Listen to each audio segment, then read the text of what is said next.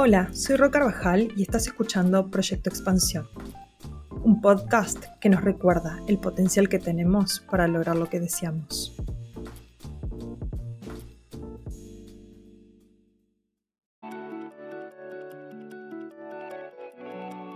Bienvenido o bienvenida a un nuevo episodio de Proyecto Expansión en este episodio quiero adentrarme en el mundo de la psicología y cómo la terapia puede ser un camino hacia la expansión personal y el crecimiento emocional. Hoy tengo la oportunidad de conversar con Jazmín Jafar. Ella es psicóloga, mi psicóloga, quien me acompañó en temas que me dolían mucho como el duelo de mi abuela y abusos que me han tocado sanar. Nos va a ayudar a comprender cómo el proceso terapéutico puede permitirnos tomar conciencia de nuestras emociones, pensamientos y comportamientos, para así lograr una vida más plena y consciente. Además, tendremos la oportunidad de conocerla más a fondo y descubrir cómo su experiencia ha influido en su camino hacia la expansión personal. Hola Has, bienvenida. Es muy raro tenerte acá y estar de este lado. Hola, ¿cómo estás? Muy bien. ¿Todo bien? Vale analizarme en este momento, ¿eh? No, no, no, no. No estamos, no estamos para eso. Eh, gracias, muchísimas gracias por, por este espacio. Eh, cuando pensé este, este episodio, fuiste la única persona que se me vino a la cabeza, como no podía ser de otra manera. Siempre digo que Has, además de psicóloga, es muchas otras cosas para mí. Yo le digo brujita en lugar de psicóloga. Ya nos contará, o no sé si nos llevará el episodio hacia ahí, pero la verdad que Has, como dije en la introducción, me acompañó en momentos muy dolorosos. Eh, hace más de dos años que estamos trabajando juntas y llegué como desesperada por un duelo porque no podía con mi alma y desde ahí empezamos a trabajar.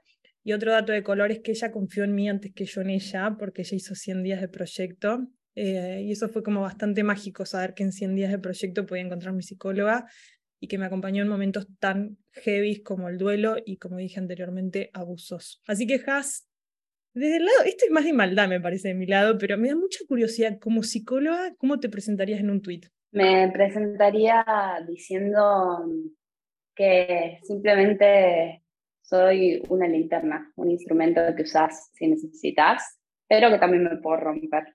Así que sería eso.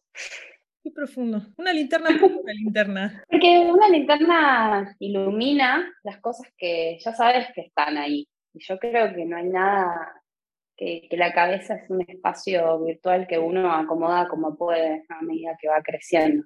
Va poniendo las memorias, los insentidos, los sucesos, los traumas, y vas como acomodando, acomodando, acomodando. Hay gente que me acumula más, hay gente que compra y se olvida, hay gente que, que sabe exactamente lo que tiene, hay gente que lo acomoda obsesivamente, hay gente que tiene casi todo perfecto, pero tiene el armario de Mónica Friends hecho un quilombo ahí en el fondo, en la pieza de los cachabaches. Y, y las linternas me gustan porque para funcionarlas tiene que prender una persona. Siempre digo yo que soy una linterna. Hay otros que dicen que son un bastón, pero me gusta más el concepto de linterna porque trae luz a cosas que vos las pusiste ahí, ¿viste? Vos sabés que hay. Pero también que de golpe no tengo baterías eh, y me quedo sin, sin, pila y también me puedo romper o, o puedo dejar de funcionar. Así que esa es la parte 3D. Sos humana, sos humana, como todos. A mí me encanta como, creo que eso, para mí sos una linterna, nunca lo había pensado, pero yo creo que es donde Incluso hay momentos en que no quiero ponerle foco a algunas cosas o no le quiero poner luz a ciertas emociones porque son una molestia para mí y es como que me las estás alumbrando y decís, como no puede ser, salí de ahí, pero sé que son los momentos quizás más sanadores o, o los que no me puedo hacer la boluda y seguir adelante como si nada y que termina siendo una traba a mi expansión también y a esto quiero ir, ¿no? ¿Qué relación existe para vos o si la existe? La expansión personal con la definición que vos elijas, me encantaría saberla, con la terapia psicológica o estos espacios de reflexión que, vos ofreces? Para mí, eh, hacer eh, una terapia no necesariamente tiene que ser psicológica, pero tiene que ser con alguien ético y profesional y responsable, que sepa lo que está haciendo y que haya estudiado y que entienda. Específicamente, a mí lo que siempre me preocupa es la gente que ofrece terapias buenísimas, pero no sabe, por ejemplo, de psicopatología, no sabe de personas que realmente no es que no sueltan porque no quieren, sino porque no pueden, por distintas razones de distintas. Bueno, es un universo. Eh, la expansión es la incondicionalidad con uno mismo no veo la expansión como un proceso continuo, siempre para mí hay expansión y contracción, y para mí el crecer, el expandirse no es un proceso tampoco lineal, no se ve como una línea recta ascendiendo hacia el objetivo. Vas, subís, bajás, retrocedes, avanzás 10 casilleros de golpe, eh, no se ve como algo lindo expandirse, se ve algo medio culero, ¿viste? Em, pero lo importante es que esté en movimiento, lo importante es que algo esté sea, a veces se plasma en el afuera, a veces simplemente está en tu cabeza y estás como ahí digitando cosas, como planificando, moviéndote y nadie se entera, digamos. Em, y la terapia psicológica creo que es un allanador del camino, eh, porque realmente da lugar a todo, a lo que te parece bonito y copado y también a lo que no, pero está ahí, es como el elefante en la habitación que no puedes dejar de, de ver y necesitas incorporar porque todo es parte de nosotros, no hay nada que nos sea ajeno, nuestra memoria más feliz y nuestra memoria más triste nos constituyen y de todo eso, como nos pertenece, para algo sirve, ¿no? Para algo funciona. Eh, y para mí lo que yo veo en la consulta es que te permite ser tanto más benevolente, ser tanto más comprensivo, ser tanto más empático con vos mismo, aún en el error que te parezca imperdonable, capaz, viste, esas cosas que te dice, ¿por qué hice esto? No puedo creer, o no, no me parece, ¿por qué me pasó esta injusticia? Bueno, mm, y acá es donde viene la pata que yo tengo, es lo energético. A mí lo energético también me dio muchas más herramientas para, para contenerme y contener, que me parece lo más importante. Eh, me quedo con la parte de la contracción antes de la expansión. Em, cuando hablamos de contracción, yo creo que ahí es donde uno le duele, ¿no? Donde recurre a estas herramientas como para tomar unos pasitos para atrás, tomar carrera para después a lo mejor agrandar su zona de confort o llegar a una zona más de aprendizaje con nuevas herramientas. Cuando hablamos de estos momentos donde nos contraemos, me imagino que ahí es donde entra, corregime, pero puede entrar desde la ansiedad, el estrés, este FOMO nuevo de sentir que te estás perdiendo cosas o que no estás a la altura, que no alcanzas objetivos, que no sos capaz, creencias limitantes. En esos casos, ¿crees que siempre se puede expandirse o hay obstáculos como muy importantes a la hora de la expansión? Creo que el verdadero obstáculo es uno mismo, y esto es, me parece una frase armada, pero ahí está. Y ojo, ¿eh? si estás escuchando esto y de golpe te pasó algo terrible en tu vida y lo estás duelando y yo te estoy diciendo esto, capaz me estés detestando en este momento pero, pero es algo que viene, o sea, si es muy reciente, primero está el duelo, ¿no? Obviamente, de lo que sea que te haya pasado en cualquier índole, un duelo no se juzga. Eh, ahí está el tema. Nosotros no podemos comparar, sufrimientos, no podemos comparar experiencias, no podemos comparar saberes. Entonces, como que si es muy reciente, el duelo ahí está, se tiene que hacer. Te abrazo con todo mi corazón si lo estás viviendo, hay que hacerlo, no queda otra. Una vez que eso sucede, eh, a la hora de la contracción, yo creo que, que no necesariamente tiene que ser incómoda. Creo que, que del movimiento de contracción-expansión es donde viene la ansiedad, porque es el querer controlar cómo se hace el movimiento. Es como querer controlar cómo se mueven los pulmones cuando respiras, hasta dónde toman aire, hasta dónde no sé qué y uno se empieza a rigidizar, y cuando uno se rigidiza, no hay lugar para el movimiento. Veo todas estas cosas que pasan como rigidizaciones nuestras de, de, no querer que te vuelvan a lastimar, no querer volver a lugares que te duelen, no querer volver a perder o quedarte afuera o fracasar o, o, sufrir em, como mecanismo defensivo para sobrevivir y para ser exitoso en este planeta, te pones duro. Pero si te pones duro, no hay vida. La vida es esto, expandirse y contraerse. Entonces, bueno, volviendo a la incondicionalidad, si te pusiste duro no pasa nada. No es tu naturaleza, eso puede volver a cambiar. si estás contrayéndote, expandiéndote como loco, porque no sabes para dónde tirar, está bien. Eh, recurrir a técnicas que te traigan el momento presente y fijarte que no está todo tan descontrolado como parece, también ayuda. Sabes que cuando estabas hablando, algo que se me venía a la cabeza el tema de la profesión, ¿no? A, veces cuando eh, yo siendo coach o siendo, vos, bueno, vos también, pero eh, nosotros como coaches tenemos como ciertos límites que no podemos abarcar, que lo tiene que hacer un psicólogo o una psicóloga. Y me parece súper importante marcarlo, ¿no? Porque tiene que ver con esto. A veces me dicen, Rocío, ¿por qué acá cuando no me puedes acompañar o me acompañas hasta acá?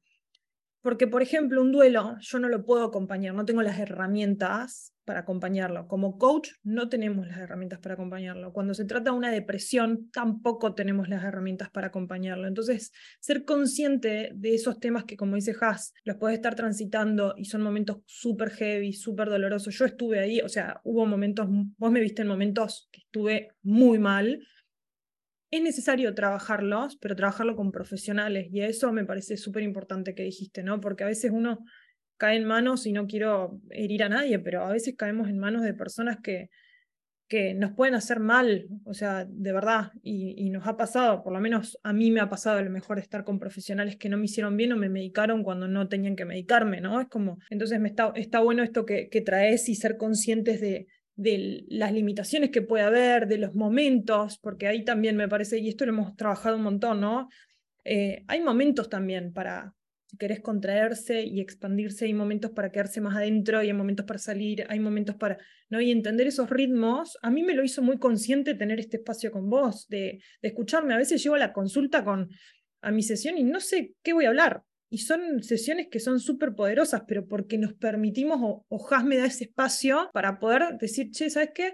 Mi semana estuvo muy bien, ah, pero pasó esto, mira, ¿y qué pasó con eso? Y ahí sale una bomba que tengo que elaborar y es donde me lo ilumina la linterna de Jazmín para empezar a expandirme sobre temas puntuales. Y me parece que esto está bueno también porque la psicología, como otras terapias u otras herramientas no es mágica, es un proceso voluntarioso que uno elige tener, porque nadie te obliga a ir, para poder crecer desde un lugar consciente y porque creemos que es lo mejor para nosotros en este momento y para la persona que vamos a ser en el futuro.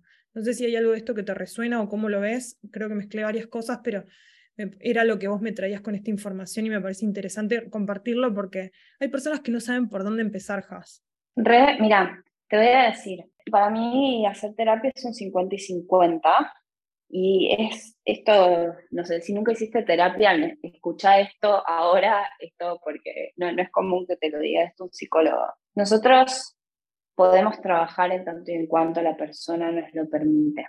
Que vos me cuentes a mí memorias, recuerdos traumáticos y me los tires como en una charla de café, sin querer ahondar, sin querer relacionarlo, sin querer hacer algo con eso, te voy a estar robando la plata, básicamente. Vas a estar viniendo para desahogarte, podés ir a, no sé, confesarte, podés pedirle a una amiga ir a comer y para que te diga, ay, qué fiaca, bueno, eh, qué garrón. Me ha pasado de tener sesiones con, con personas que vinieron por propia voluntad, pero cuando yo les decía algo, y créanme que yo intento todas mis intervenciones hacerlos con, la mayor, eh, con el mayor respeto posible ante las situaciones de todo el mundo y de decirme no, no, no, no, ser súper defensivos y yo irme con la sensación de que no sirvió la sesión. Eh, y eso lo fui ganando con la experiencia clínica, ¿no? De entender que, que, que hay gente que viene pero por, por contar lo que te pasa simplemente no hace que estés trabajando sobre lo que te pasa. Entonces, si te sentís preparado para hablar de ciertos temas, pero no para, para trabajar sobre eso, bueno, que sepas que obviamente que está buenísimo que vayas al terapeuta, pero está bueno que pongas el foco sobre vos en yo estoy necesitando hablar sin tocar demasiado nada, tal vez todavía, eh, explicarle eso al psicólogo está buenísimo para que le diga, mira, yo ahora necesito hablar, necesito contar esto que me pasó, bla. Em, pero está bueno no, no estar esperando resultados milagrosos o que el psicólogo no me hizo una intervención que es una locura y de golpe la persona intentó, pero no hubo lugar. Entonces, como dividir, intentar conectar con uno mismo y decir, ahora necesito hablar, ahora estoy para elaborar. No es lo mismo querer hablar que querer hacer algo con eso. Y está perfecto. Hay lugar para todo en un espacio terapéutico. Eh, solo no ponerse exigente con uno y querer las dos cosas al mismo tiempo, hmm. porque no se puede. Está, me parece espectacular lo que decís y otra cosa que sumo es hay momentos que me pasa, y, esto lo hice, creo que me hice mucho cargo el año pasado cuando había temas que quizás no quería trabajar con tanta profundidad y Has me, me acompañaba en ese proceso. Hay momentos en que solamente quiero estar en rol de víctima por un ratito y después ponerme en un rol de protagonista y hacerme cargo y laburar y, sí, y ponerle todo mi cuerpo y cabeza y mente y emociones a eso, ¿no? Es como, que también es un espacio donde que yo aprendí el año pasado, porque al principio lo tomé más como un laburo, como que sí, sí, lo voy a superar y voy a trabajar y daba todo en mí. Y el año pasado, como fue tan difícil, un tema en particular que trabajé con Haas, hubo momentos en que solamente quise ser víctima y fue como, mira, me sale esto, pero no quiero trabajarlo ahora. Y me lo permitiste, como que me acompañaste en ese proceso y me parece que también está bueno, ¿no? Como tener a alguien que te acompañe con tanta amorosidad y que a veces no sientas que tenés que rendirle cuentas desde un lugar accountability, quizás es lo que acompañamos en 100 días o en un proceso más de coaching. Esto es un proceso mucho más profundo emocional donde se tocan fibras que quizás em, son mucho más sensibles, ¿no? Yo sin ser psicóloga y lo veo desde la experiencia. Y acá es donde viene otra pregunta muy relacionada también con 100 días y que justo Has está trabajando conmigo en armar, bueno, conmigo Ale, el equipo, estamos trabajando en un, en un taller que es más de autoconocimiento para poder tener para plantearnos objetivos más coherentes con nosotros, ¿no? Es como si nosotros no tenemos un ser coherente donde conocemos nuestros valores, quiénes somos y demás, yo creo que es muy difícil crear, diseñar un objetivo que sea lineal a quiénes somos. Quizás es un objetivo impuesto por la sociedad, por ejemplo, ¿no? En este, en este camino que estamos transitando juntas de crear esto, que Has va a estar acompañando mucho a través del mm, el Human Design, diseño humano, ¿Cómo, ¿Cómo, ves hoy la, sociedad si tenés que hacer como un análisis macro de la situación, del comportamiento, del de, exitismo de lograr objetivos sin conocernos? ¿Cómo, cómo estás? No sé cómo es la psicología, te lo puedo, lo puedo hablar desde el lado del coaching, no sé cómo es la psicología cuando ves que alguien avanza, que cumple objetivos, que logra cosas, pero no se conoce. ¿Qué, qué sucede en esas situaciones? Básicamente el producto de eso es que nunca es suficiente, porque no tiene razón de ser estás construyendo un castillo, eh, pero capaz ni tenés nadie que lo vaya a habitar, ni tenés, eh, y capaz te faltan materiales, y capaz lo querías de cierta forma, pero te faltan herramientas, como mm, esta, esta exigencia de la hiperproducción, ¿no? De, siempre tenés que estar haciendo, y la verdad que la productividad no necesariamente es eh, como se ve en, no sé, en los videos de vos podés ser tu propio jefe, ¿no? Como eh, no necesariamente es un concepto capitalista. Eh, la productividad es un, el éxito. Y mm, eh, me mandó un par de preguntas y me preguntó para mí qué era el éxito. Eso es súper personal. cada persona tiene una definición de éxito diferente. Y me parece que la única forma de poder definirlo es dudando de los conceptos de éxito que se nos vienen primero a la cabeza. Total. Como hay que dudar de todo, hay que dudar de todo, hay que sentarte y preguntarte, a mí esto me sería suficiente y, no sentarte con tu, con tu corazón. Lo que queremos no necesariamente es lo que necesitamos. Mm, lo que queremos no es necesariamente lo que necesitamos. Sí, y a veces nos vuelve a la cabeza y vemos tipo al Señor ahí en el campo, humilde, feliz, y decimos, wow, y de golpe nos despojamos de todo y, no nos encontramos y mm, no sé, eh, son cosas que, mira, cuando, cuando mi abuela falleció, mi mamá y sus hermanos mandaron a mi abuela a un viaje en un crucero, después de que ella había hecho un aparente duelo, ¿no? Me pasó muy mal, me pasó pésimo. Se quería bajar, se descompuso, le puso toda la onda, siempre mi abuela era re leonina, le encantaba todo, se vistió, se llevó los outfits para las fiestas, todo, como el culo. Y volvió y les dijo, gracias chicos, no sé, no los quiero ofender. No nos podemos escapar de nosotros mismos y de, las, de las circunstancias que nos habitan. Entonces, tenemos que ser nuestros aliados. O sea, no hay opción, no es tipo, ay, bueno, lo hago a pesar mío. Y de venimos ahí con el, con el héroe, la heroína, inmolarnos, y todo el mundo nos mira como diciendo, ni idea, yo estoy con mi quilombo, vos haces lo que quieras. Y vos como, pero lo hice por amor, me inmolé por vos. Ah, bueno, sí, gracias. como todas esas cosas, todos esos sacrificios que hacemos y no tienen sentido para nosotros, no tienen sentido y punto. Ay, quiero escribir todo eso.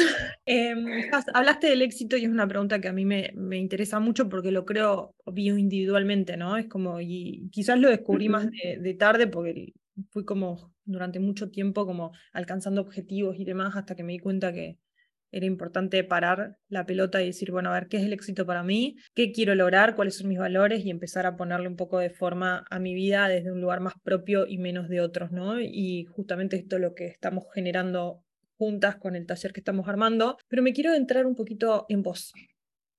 ¿Qué es para vos el éxito? Voy a dar la respuesta que menos se espera de una psicóloga, pero es la más yo. Ya me gusta jugar un poco. Perdón, tengo una psicóloga rebelde, puedo decirlo. Tengo una psicóloga rebelde, me encanta, ella está retando siempre el status quo y me encanta estar de este lado porque siempre estoy del otro, ¿entendés? Entonces ahora le hago preguntas tipo impunemente. Decime, ¿qué es el éxito para vos? Bueno, así, titular. Salgo. El éxito para mí es que no me rompan las pelotas. Así. Esa es la definición de éxito para mí. ¿Qué significa? Así, ¿qué significa que no te rompan las pelotas? Bueno, yo quiero ser lo suficientemente libre como para hacerme cargo de mí. Psíquica, emocional, espiritual y físicamente quiero poder avanzar y no dejarme llevar por los temores de los demás. Quiero tener la libertad financiera como para desde darme un gusto hasta resolver algo que sea necesario. Quiero eh, no dejarme afectar por un montón de circunstancias que en realidad, siendo honesta, no me importan tanto, pero deberían importarme, entre comillas eso, para mí el éxito, cuando yo siento que me muevo a mi ritmo, soy libre. Y ahí siento que, que nada me afecta. Entonces, bueno, obviamente que lo, lo, lo, lo, termino transponiendo en que no me rompan las pelotas, pero incluye también yo no dejarme las romper, digamos. Eh, y me gusta ponerlo así porque es algo que no, nadie se esperaría que diga. Eh, pero un poco es eso, tener la libertad interna para que toda la experiencia humana me trascienda mm. eh, como tenga que ser, porque al final del día soy completamente consciente de que, de que estoy de paso. Y al final nada es tan importante. Al final nada es tan importante. ¿Por qué elegiste psicología? ¿Por qué estudiaste psicología? Em, estudié psicología porque tengo una parte muy racional y muy nerd. Me encanta estudiar. Eh, bueno, le cuento a la gente que además de ser psicóloga, soy astróloga, estudié diseño humano, también soy terapeuta bioenergética, hemoterapeuta, sé de velomancia, eh, sé de un montón de física cuántica, eh, estudié un montón de cosas, en parte gracias a mi déficit atencional que me permite quedarme 12 horas estudiando algo sin parar para después no volver a tocarlo por un montón de tiempo, pero aprendí muchas cosas de esta índole y además porque vida lectora. Pero mm, sí, elegí psicología porque mm, a mí era la pata racional, socialmente aceptada, que me permitía vivir lo que yo creía que era mi mejor versión y lo que más natural me salía a mí, que es escuchar y analizar lo que la gente dice. Eh, no sé por qué, tengo mucha facilidad como para escuchar en el, y en el discurso sacar cositas, asociar cosas que por ahí me contaste hace tres años, yo tengo cuarenta y pico de pacientes, no anoto y me acuerdo de cosas, de, ay, ese era el chico, ah, esa era la chica, ah, era esta vez que fuiste acá, y como que la gente dice, no entiendo. Doy fe porque las patadas ninjas con su discurso que me pega, y decís, ¿de dónde salió esto? Fue la primera sesión y hace más de dos años que estamos juntas. Y es tal cual. Bueno, yo no me iba a buscar eh. una psicóloga normal lucha, ¿eh? Regular. Esta tiene que ser una nerda y encima tiene que tener todo este, este toolkit de herramientas. porque pelado. Conmigo no, no alcanzaba solo una psicóloga, necesitaba mucho. Sí, sí, sí. Y bueno, estudié esto porque a mí me daba como, me daba, a mí en la carta natal me falta mucha tierra y esto me daba tierra. Y de golpe, además, paréntesis, es algo que, que nada, ya salí del closet espiritual, así que lo puedo decir, pero también soy medium, soy vidente. Y nada, mi vida también fue bastante falopa, entonces para estandarizar eso, para intentar entenderme, para acompañarme, eh, porque también he sido víctima de ir a muchos terapeutas que han cometido estragos. De hecho, para que la gente sepa, me pasó hace unas semanas eh, que tuve una experiencia con una terapeuta que me faltó muchísimo el respeto, por eso hice hincapié en esto de la linterna que se puede romper. Nadie está exento de la experiencia y de, y, de las heridas del otro, ¿no? Y las faltas del otro. Sí, y creo que está buenísimo humanizarlo, ¿no? Porque a veces uno, sobre todo en las redes sociales, viste que te, o lo que yo veo, interpreto a veces, que te ponen como en un rol o en un pedestal o que somos humanos y nos equivocamos y tenemos miedo y hay síndrome del impostor y hay momentos en los que queremos que nos trague la tierra y hay momentos que tenemos ganas de comernos el mundo y, y está bien, pero está bueno reconocerlo, no sentirte raro o mal porque, ah, nunca sos suficiente o no podés o no sos capaz de saltear estos obstáculos. Cada uno con su neurotipo y demás. Justo ayer, y acá un paréntesis, me escribió bueno, una persona que, que me está acompañando y está ayudándome en este proyecto y estaba escuchando el episodio de las seis necesidades humanas, ¿no? Y ella me hablaba desde un neurotipo que tiene, no sé cómo se dice bien, ¿eh? quiero ser muy respetuosa, pero autismo, como tiene un espectro autista. Sí, está dentro del espectro autista. Exacto, entonces me decía eso, ¿viste? Y es como que también asumir responsabilidad, decir, cada persona que nos escucha lo va a interpretar de una manera distinta este episodio. Cuando hablo de, por ejemplo, traigo esto de, de, ella acá, no quiero decir el nombre porque no sé si, si está bien decirlo, pero cuando me explicó y me contó lo que le pasaba con ese episodio, teniendo un neurotipo de esta forma, dije, claro, es volvemos a la bioindividualidad, volvemos a que para cada persona esto resuena de una manera, pero siempre, y la conclusión a través de, de este, de este mensaje que me compartió y de su mirada de este episodio, fue que justamente es importante respetar los ritmos, respetarnos a nosotros mismos, respetar nuestro autoconocimiento como para saber qué herramientas tenemos, qué es lo que tenemos a nuestro alcance para ir usándolas a favor a medida que avanzamos para expandirnos. Expansión para lo que signifique cada persona éxito para lo que signifique para cada persona. Pero sí me parece importante porque vos como psicóloga, yo a veces te veo, viste, que atendes siento, no sé, muchas personas, me atendiste a mí, yo vengo con un mal día y, estás como al 100% escuchándome y es como, hay una parte muy inocente de mí que es como Jazmín superpoderosa que siempre me acompaña incluso en momentos muy difíciles, ¿viste? Y está bueno humanizarlo, porque también está bueno que me humanicen a mí cuando yo me roboticé mucho tiempo porque yo fui quien me se robotizó, de repente me quiero humanizar y está buenísimo traerlo, porque en los procesos, en 100 días, en lo que hagamos, en salir al mundo, vos saliste del closet desde un lugar más de, para lo que la sociedad dice esto es raro, que es la evidencia o ser medium o lo... Y permitírtelo, ¿no? Y decir, che, ¿sabes qué es esto? y, y también la pasé mal, porque conozco que hay cosas que las pasaste mal y que tuviste que buscar tus propias herramientas o personas que te acompañaron a transitar momentos muy difíciles. Y está buenísimo que así sea. La humanidad en todos estos procesos me parece que es algo que está tomando mucha fuerza en este último tiempo, pero está bueno también tomarla desde un lado de responsabilidad. Es lo que digo desde el principio, para mí los profesionales son profesionales y tienen una entidad que hay que respetar y hay un, hay un montón de ética detrás de esto que para mí no hay que minimizar.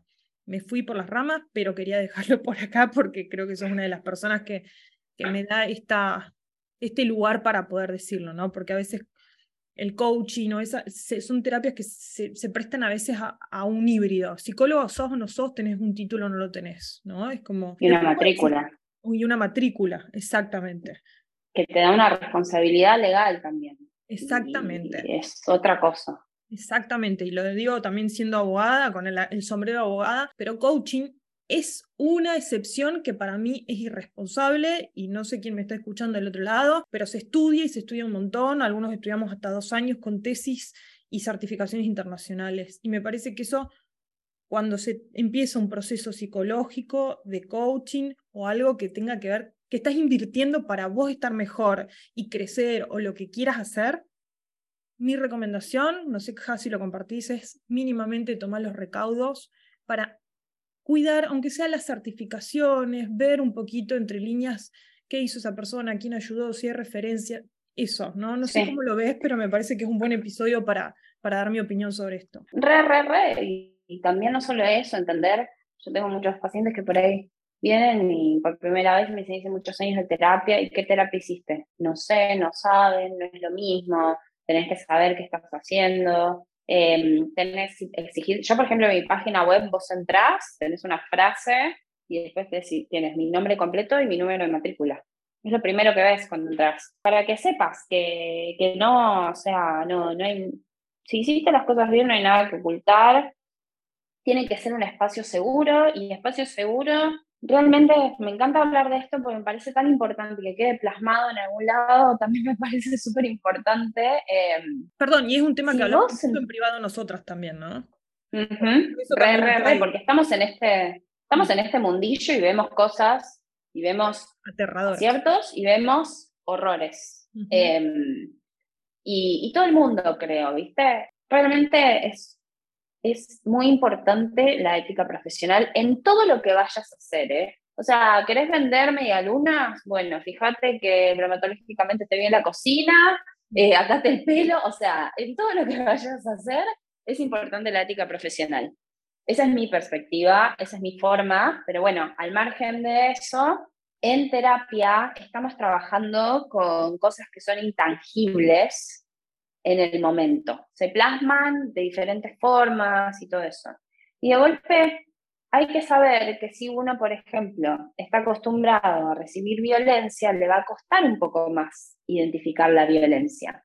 Y capaz va a un terapeuta y esta imagen del psicólogo, que el psicólogo te hace intervenciones que duelen, entonces está bien, que mucha gente me lo ha planteado.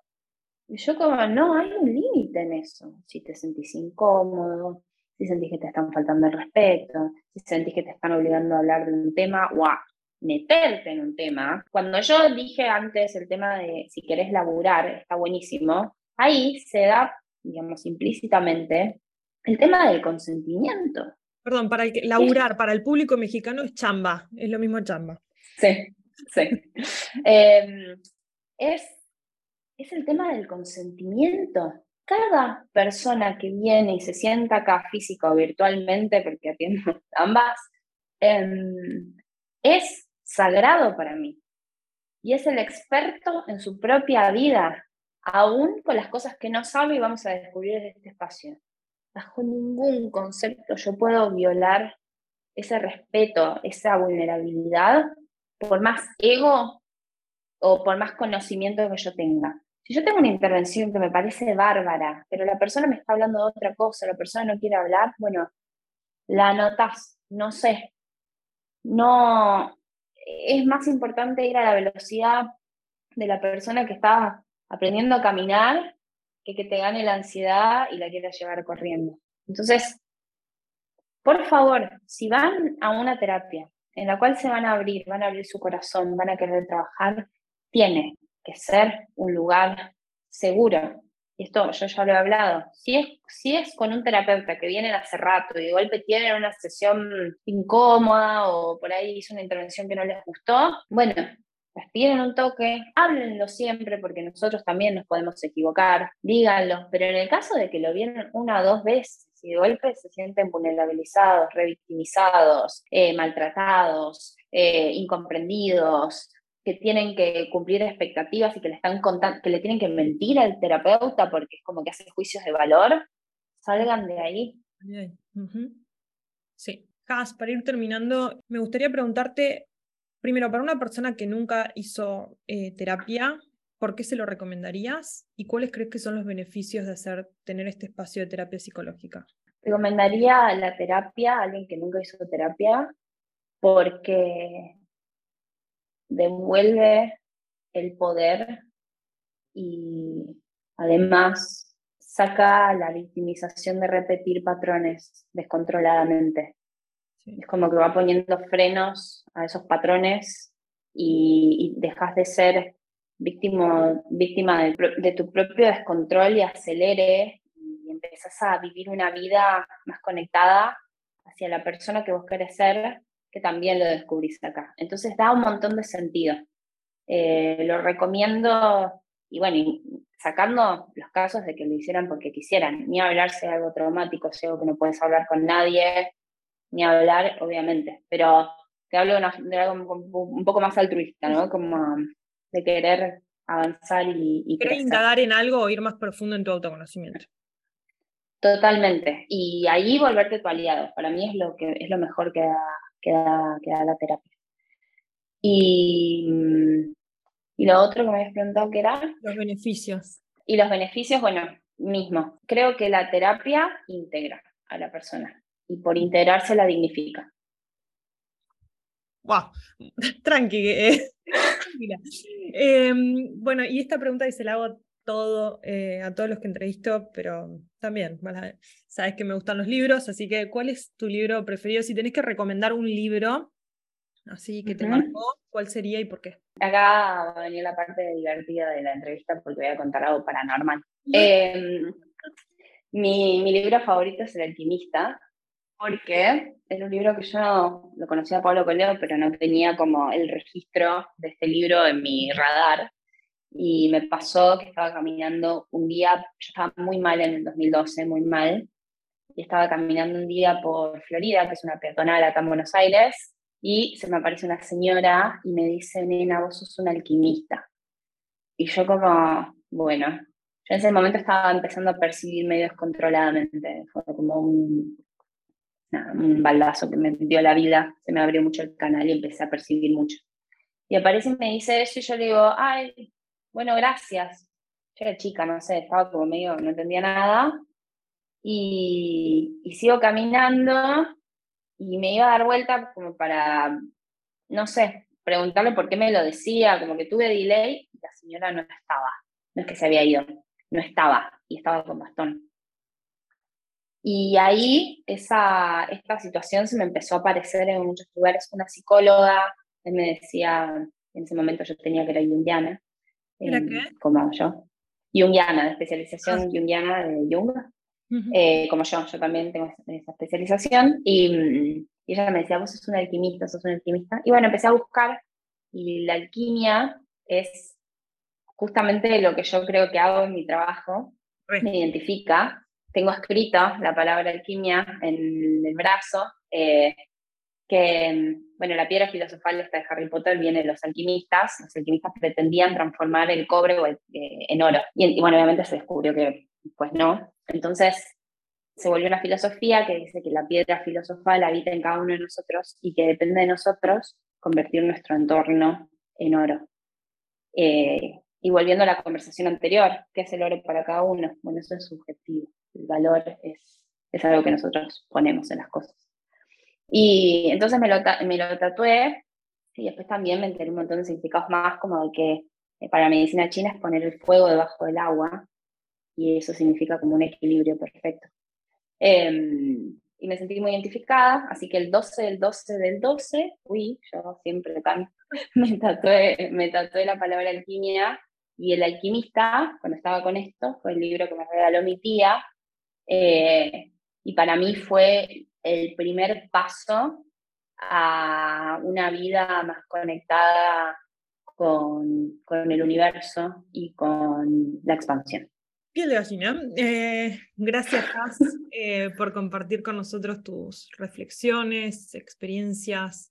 me encantó la mirada que le diste a la expansión, a, a la psicología, estos cuidados o recaudos que, que tenemos que tomar todos a la hora de cuidarnos y encontrar este espacio para sanar. Si estás interesada o interesado en contactar con Has, eh, la puedes encontrar en Instagram en arroba como el flamenco. Otra historia ahí, porque como el flamenco, el flamenco pregúntenselo a ella. Nos vemos en el próximo episodio. Gracias, Has, por estar. Gracias por. Gracias. Me encantó, me encantó. Muchas gracias, muchas gracias. Y muchas gracias a vos y muchas gracias a todos los que están escuchando. Y te tengo que dejar porque tengo una sesión de psicóloga en creo en minutos, así que hasta, porque esto es parte de un tiempo que tenemos programado, así que me voy a mi sesión. Gracias, Has, por acompañarme tanto tiempo, por haber confiado en 100 días, por estar en este momento, por expandirme a mí tanto y a tantas personas que acompañás. Te recomendé a mil amigos, a varios amigos, así que nada, feliz. Hasta pronto, nos vemos, nos escuchamos en el próximo episodio. Gracias por escuchar Proyecto Expansión. Si te gustó este episodio, Puedes recomendarlo, seguirlo, compartirlo y ponerle tu reseña de 5 estrellas. Para saber más sobre lo que hago, seguime en Instagram como 100 días de proyecto. Gracias por tu escucha. Nos encontramos en el próximo episodio.